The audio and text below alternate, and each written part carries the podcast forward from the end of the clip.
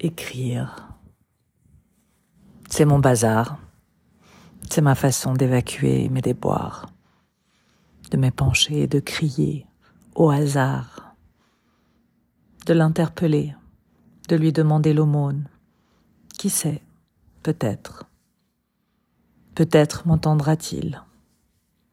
Peut-être aura-t-il pitié de moi, de mes empreintes, de pas mouillés laissés sur le sol brûlant derrière moi, de mes souvenirs que j'ai saccagés, enfouis à l'intérieur de moi pour avoir un air souriant et lisse, pour ne pas effrayer les autres, de mes fantômes ou de mes monstres que j'ai vus cachés sous mon lit et qui m'ont empêché pendant des années de les côtoyer.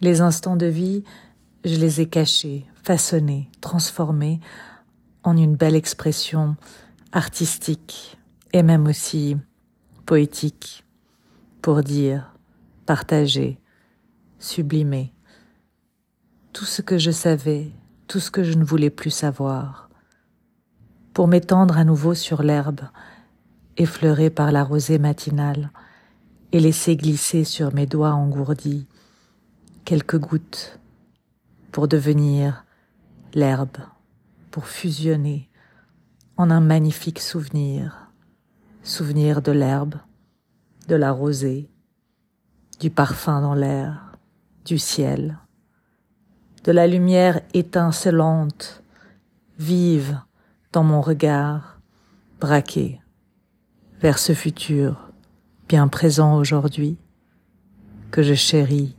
maintenant en regardant en arrière.